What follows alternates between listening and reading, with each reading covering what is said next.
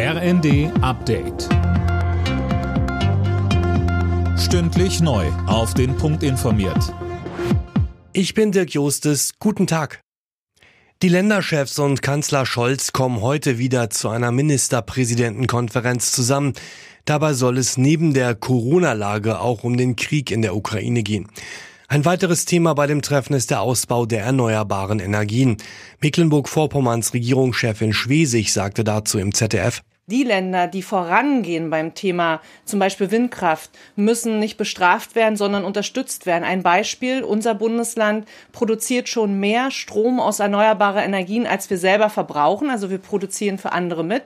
Aber wir haben die höchsten Netzentgelte. Das kann man den Bürgerinnen und Bürgern kaum erklären. Die haben die Windräder vor der Nase und haben jetzt die größten Strompreise. Da muss sich auch was verändern.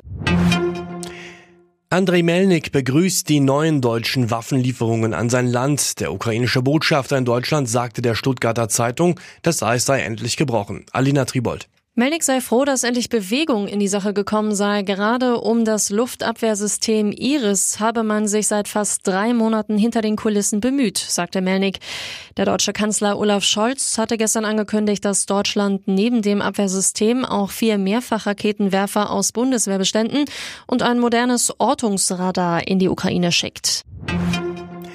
Ungarn blockiert erneut das geplante neue EU-Sanktionspaket gegen Russland. Das beinhaltet das Teilölembargo, aber zum Beispiel auch Strafmaßnahmen gegen das russisch-orthodoxe Kirchenoberhaupt Kirill. Die will Ungarn nicht mittragen, genau wie zuvor schon das Ölembargo.